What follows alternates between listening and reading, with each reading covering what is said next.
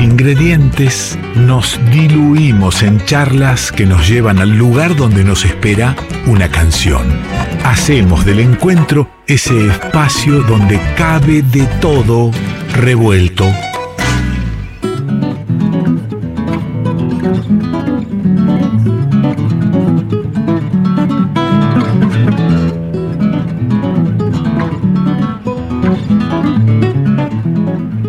Y estrenando Separador, presentando al maestro que, ya nos está esperando para poder charlar, como dice Pessoa, de todo, de todo revuelto. De esa manera lo citamos y lo tenemos al, querido Alejandro Suarman. Amigazo, ¿cómo está usted? ¿Está ahí? ¿Lo tengo? ¿Está eh, Suarman? ¿Cómo le va, Sir, ah, Sir Alexander? Qué lindo escucharlo, qué suerte que está ahí, eh, que no se me quedó dormido. Y estoy, hoy fue un día bastante especial. No me diga que ganó San Lorenzo. No, no, ah. para, para. Bueno, estaba pensando en algo fuera de lo común. No, no, no, especial no, porque fui a, a trotar al parque y me pegué un tirón no, no me rompí el isquiotibial de casualidad. Estoy con hielo, bueno, esas cosas. No estábamos para esas cosas. Bueno, está bien. Un poco de hielo en la pierna, perdón, no que no sepa mucho de anatomía, pero el isquiotrirol no sé dónde queda, digo. El isquio, el isquio queda atrás de, del, la parte de atrás del muslo. Ah, bien, bueno, un poco de hielo. quiero retornar a los estadios, retornar a la al fiel en realidad. Sí, sí, este, le hace bien a su equipo que, que venga gente nueva, sangre nueva, que, pueda aportar algo diferente, ¿no? Eh, ¿Sabe qué? Eh, antes de irnos por las ramas en el fútbol, cuando me enteré que, que usted eh, iba a venir y, hablar algo sobre prostitución y poesía. ¿Estamos al aire, perdón? Sí, sí, claro que estamos al aire. Ah, bueno, yo estaba comentando cuestiones domésticas. Bueno, sí, sí, el, muslo y todo esto, pero no, estamos en un horario que se puede hablar. Caramba, caramba, ¿cómo me mandan así a me, tiran de cabeza a la cancha, como decía el Canario Luna. Y si atrás de eso, y si atrás de eso contamos que va a hablar de prostitución y poesía, de las variaciones, mm. este, sobre este tema recurrente en el tango, y yo me puse a buscar algunas cosas, me topé con una vieja nota que había leído, prostitución política y poesía, una, una, nota de Esther Díaz que, bueno, hablaba de, los momentos en que la prostitución fue legal en Buenos Aires, allí por 1870 y pico. 75. 75, mire. Y, bueno, y sabe que después eh, eh, cita a un, a un poeta, a César Tiempo, un escritor del grupo de Boedo, eh, que, que, bueno, había con nombre de mujer firmado una poesía que relataba su trágica historia recordando a una infancia en Ucrania, una infancia feliz y su llegada a un país extraño como la Argentina, cayendo en una tarea vergonzante haciendo la calle en nuestra patria. Y dije, a ver, si hablamos de prostitución y poesía y cito y encuentro una nota que me habla de Boedo y Ucrania, tengo que hablar con Suarman. sí, bueno, todo Todo confluye en un mismo caos. Claro, ni hablar, ni hablar. Eh, sí, a ver, eh, vamos a ponernos serios ahora, por favor, porque estamos ahí en una en una conversación en ojotas, ¿no? Eh, em, sí, en realidad son varios temas, no sé cómo vamos a poder desarrollarlos o quedarán pendientes para una próxima para un próximo encuentro, pero todo parte de, yo digo, ¿no? Parto de una pregunta que es muy recurrente entre la gente de la música, de la poesía en general, de, la cultura popular, ¿no? Para resumirlo. Eh, se le achaca por lo general al tango, a su cultura, o, mejor dicho, a, su letrística, cierta indiferencia para con los temas sociales. Ajá. ¿Vos lo has escuchado alguna vez esto, no? Sí, sí. Perdone que lo, que lo, o que, O, que en muchas, en, muchas ocasiones eh, los, los, temas sociales son, son tocados desde un, desde un lugar que no sería el, el, más común o correcto. Bueno, justamente otro tema que se le achaca al tango es el machismo, ¿no? Como si lo único que fuera machista en esta sociedad es el tango. Eh, entonces, parto de una, de una pregunta, no una premisa. ¿Es verdad esta cuestión de que el tango ha ignorado los conflictos sociales, las cuestiones que tienen que ver con eh, concretamente la historia, ¿no? Eh, podríamos circunscribirlo a Buenos Aires o Montevideo. Eh, y sí, el tango en definitiva sí es una música de urbe. Ahora, eh, mi respuesta y por anticipado, porque voy a desarrollarlo un poquito, la respuesta es un contundente no, de ningún modo, todo lo contrario.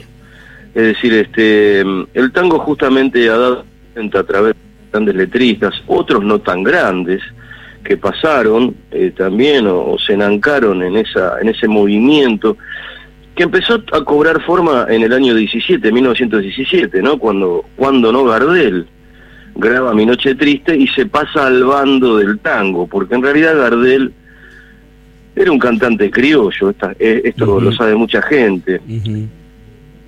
Y casi te diría que el, que el tango como canción no existía como tal. Lo que existía y sin subestimar aquello, es un tango de, de burdel, de, de, mm, de, suburbio, de mm, por lo general caracterizado o, o, mm, o surgido de ciertos ámbitos prostibularios, este, el puerto, eh, la marginalidad, etcétera, etcétera, y bueno, de ahí que tenemos títulos, han quedado títulos eh, que tienen como una especie de, de halo juerguístico, ¿no? Eh, echarle bufacha al catre, eh, meterle fierro hasta el fondo, eh, sacudime la persiana, etcétera, etcétera, etcétera. Pero el vero tango, el verdadero tango, o el tango de la modernidad, vamos a decirlo de esta manera, porque es importante señalar el concepto de modernidad en todo esto, para que veamos la relación que hay entre el tango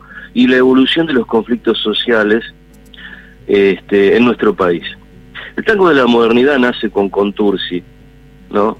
Esto, no sé si vale la pena decirlo ahora, año 17, Gardel graba una obra eh, que se conoce en ese momento y se sigue conociendo como Mi Noche Triste, letra de Pascual Contursi, música de Samuel Castriota, que por primera vez introduce el conflicto en una relación de pareja. Hasta ese momento, en las letras esas de, de esas prostibularias, carcelarias, la mujer aparecía como una especie de mercancía, ¿no? Era justamente la mujer del cafiolo. Ahí no hay intercambios este, sentimentales, no hay no hay erotismo ningún, hay un hay un comercio. Sin embargo, este mismo cafiolo aparentemente en la letra de de Contursi percanta que me muraste en lo mejor de mis días, en lo mejor de mi vida, dejándome la armarida, bueno, y espina en el corazón y bla bla bla este cafiolo empieza a mostrar una cierta herida, ¿no? Acá le tendríamos que traer a la, a la licenciada Sordi para que nos hable de la herida. La herida en el, en el amor, la herida en la relación. la, falta de la falta, eh, decía el otro día. Eh, Entonces, como, qué lindo que usted escuche el programa, igual a una semana después, difícil recordarlo al oyente, pero eh, exactamente, las cosas que nos, las pérdidas. Sí, sí, escucho el programa y escucho recurrentemente a la camarada Sordi. Y, y en este caso, bueno, la pérdida del, del fiolo, de Cafiolo. Sí, es la pena de Cafiolo, pero hay un tema que aparece al poco tiempo, entre dos y tres años después, y aparte que marca un hito en la historia del tango, que es el tango Milonguita, año 1920 se estrena. Música de Enrique Delfino, un pianista este, muy importante de la época, y un eh, guionista de revistas, de obra de teatro, de sainete, que se, llamó Samuel Linick. Samuel Linick elabora una letra y se la da a Delfino para que le ponga música. Es decir, establece un vínculo nuevo. Hasta ese momento los letristas solían poner letras, así como hacen las hinchadas de fútbol solían ponerle letra o le cambiaban la letra a los tangos que ya existían, a las músicas que ya existían. En este caso, el tango surgió desde la inspiración de un letrista, pero no solamente eso. He aquí un fenómeno nuevo, y es que aparece, eh, vuelve a aparecer, mejor dicho, la prostitución en el tango en el año 1920, pero con una nueva entidad y con una nueva mirada, quizá un poco más piadosa, más humana, más misericordiosa, e inclusive desde el lugar de la pérdida, porque aparece quien aparece Milonguita. ¿Milonguita quién es? Este, Estercita hoy te llama Milonguita, es una muchacha que se ve obligada a, transfugar su identidad originaria, Estercita, cambiar su nombre, para poder probar suerte en otra actividad que no tiene nada que ver con la orfandad del barrio natal, del suburbio. Eras la piba más linda de la calle Chiclana, ¿no? Este mm, o algo así. Yo tengo muy mala memoria para el retro de los tangos, sepan disculparme. Pero el tema es que, y esto es lo llamativo, volviendo a la, cuestión anterior de, de, si el tango eso no ha sido no testigo de época o si ha retratado. Yo digo siempre que si algo no ha dejado retratar el tango es la vida privada de los porteños. Y en ese sentido, como el capitalismo, o mejor dicho, aquello que sucedió entre 1852 y 1880, cuando el Estado Nacional terminó de conformarse, batalla de Cepeda y batalla de Pavón mediante, luchas intestinas y etcétera, etcétera, y la oligarquía terrateniente, esa oligarquía terrateniente que no tiene nada que ver con la actual, ni con la actual sociedad rural, ni con los oligarcas brutos que conocemos hoy día, ¿no? Claro, estamos hablando de una oligarquía ilustrada. Ilustrada, aristocrática, etcétera, etcétera.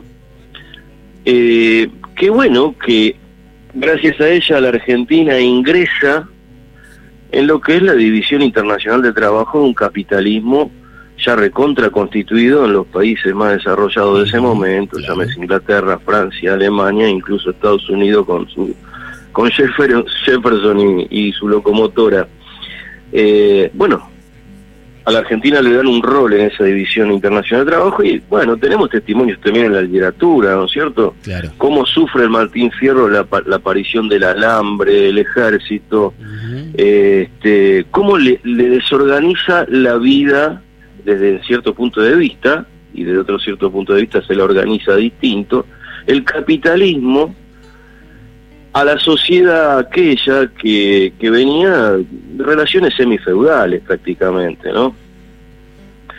Entonces yo creo que ahí se genera un nuevo prototipo que del que el tango da cuenta, que es el prototipo de un, perso de, un o un protagonista, mejor dicho, completamente desorientado frente a esa nueva realidad, a esas nuevas relaciones de producción y a esa nueva cultura que engendra esa esas relaciones de producción, porque no se olvide que venimos del romanticismo del siglo XIX, con la exaltación eh, de la valentía, de los valores humanos, el amor, el, es decir, la relación existencial entre la vida y la muerte, eh, el destino, bueno, todo eso el capitalismo lo va a convertir poco menos que en polvo, ¿no?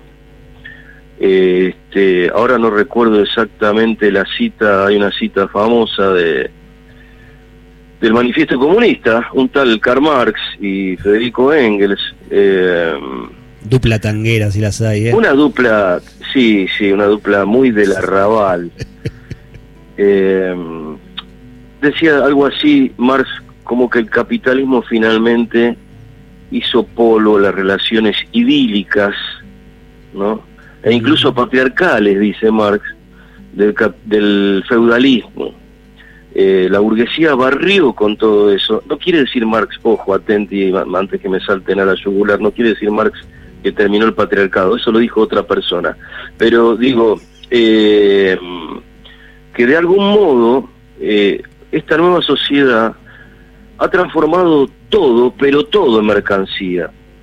Y en ese contexto, lógicamente, la prostitución, que es un complemento de esa nueva Argentina que empieza a, desarrollar determinadas industrias, eh, a partir justamente de la, producción agropecuaria, aparecen sociedades como la Tsui Migdal, eh, la, la Marsellés, que era una sociedad de, de mafiosos, de proxenetas franceses, yo no sé eh, pronunciar muy bien francés, discúlpeme la audiencia. Eh, y bueno, el tango empieza a dar cuenta de eso, pero hay un tema a partir de Milonguita.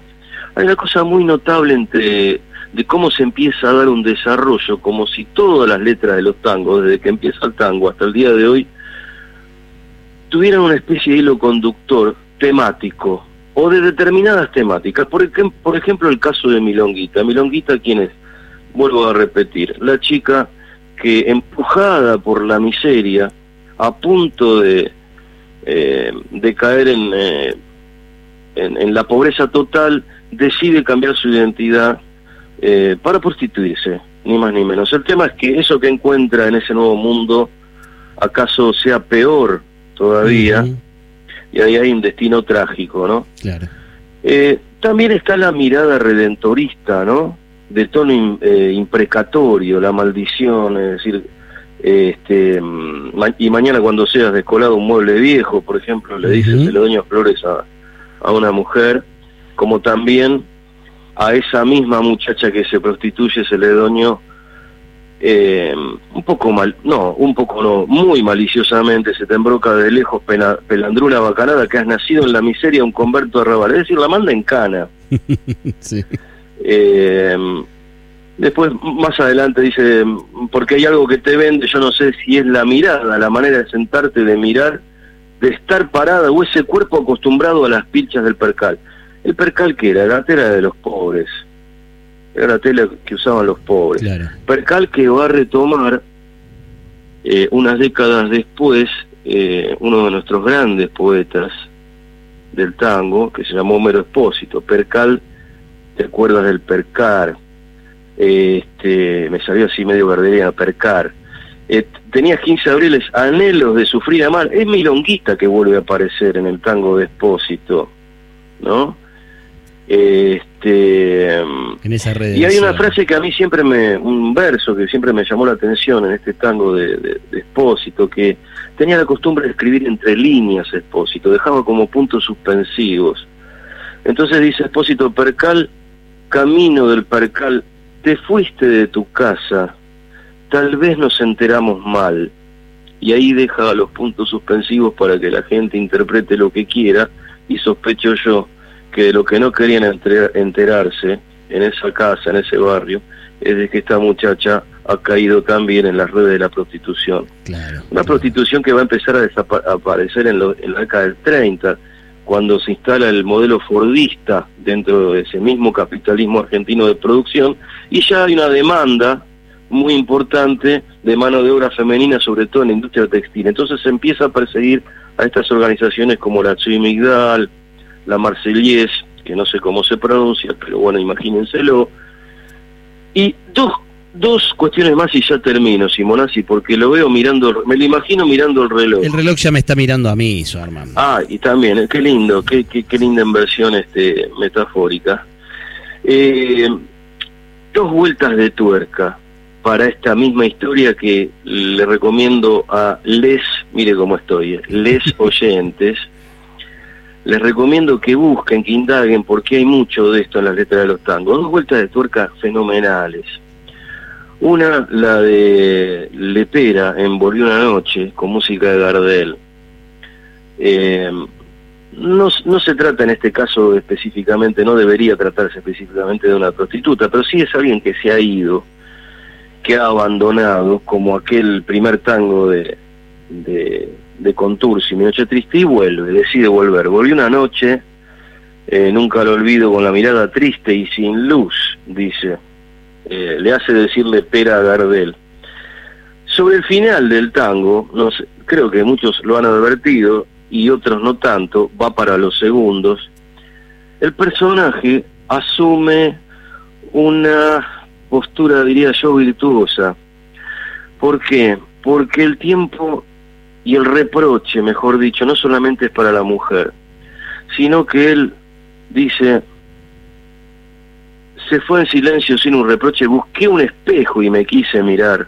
Había en mi frente tantos inviernos que también ella tuvo piedad. Es decir, se ve reflejado el personaje masculino en la historia de esa mujer que lo ha abandonado, esa mujer que regresa, y él le dice, bueno, no, mentira, mentira, este, las horas que pasan ya no vuelven más. Esa es una primera vuelta de tuerca interesante que es muy raro, no se volvió a repetir, creo yo, en, en las historias estas que cuenta el tango. Y una última, una última que tiene connotaciones este, místico-religiosas. Los cosos de al lado. Los cosos de al lado es Milonguita que regresa esta vez no regresa sola, regresa con un, un niño en brazos. un crío, sí. Sí, y entonces el tango, que no solamente abreva eh, y ha abrevado en la realidad social, eh, sino también en, en, ciertas universalidades, ¿no? Y por ejemplo ahí toma, eh, digamos, el Evangelio de Lucas, capítulo 15, la parábola del hijo pródigo, ¿no? Este, lo digo rápidamente, eh, dos hijos tiene un hombre que tiene tierras, este, uno es un, colifa que se pianta con la herencia y la tira a la marchanta en los boliches de, varias ciudades, el otro se queda ayudando como una mula, recibe la herencia del padre, y aquel hijo que se perdió por ahí, que, este, el vicioso que, que, se emborracha en las tabernas y la pide los dineros del padre, no se lo vuelve a ver nunca más. Y un día regresa, y cuando regresa el padre decide hacer una fiesta, y, y, le pide a, a, su cocinero, a sus cocineros y a, y a los mozos que preparen los mejores manjares y vayan a buscar el mejor vino. Entonces el otro hijo atónito dice, pero padre, dice, yo, yo que he trabajado, no me he movido de tu lado. Este, y el padre le contesta, sí, dice, siempre has estado a mi lado y todo lo que tengo es tuyo.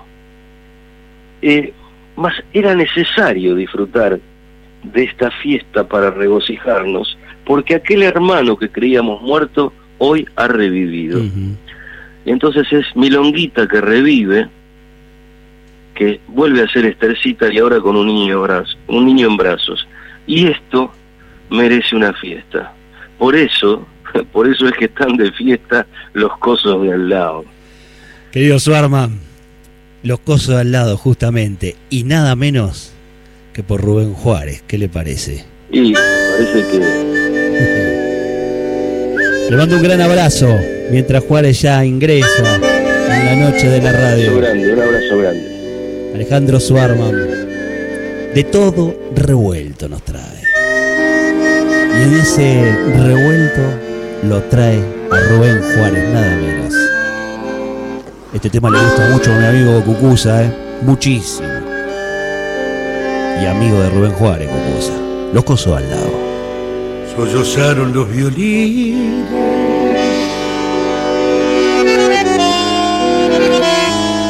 Los fuelles se estremecieron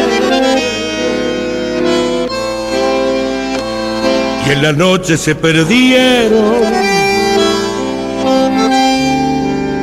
los acordes de un gotán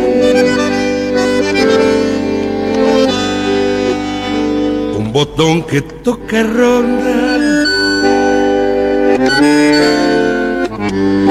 Para no quedarse dormido.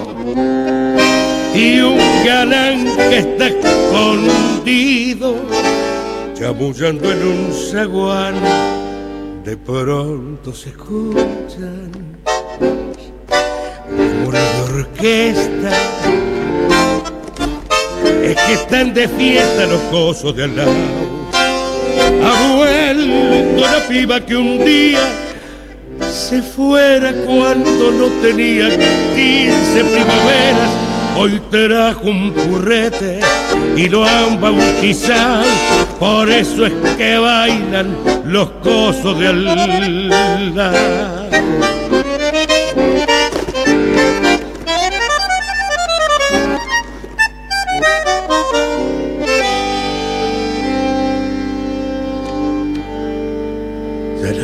Se apagaron.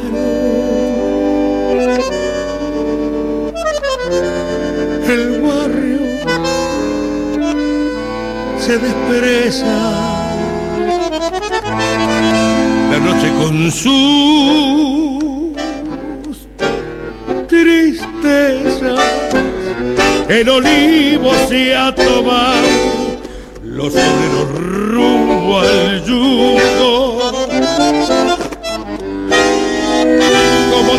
las mañanas, mientras que hablando pavadas pasa un coso encordelado.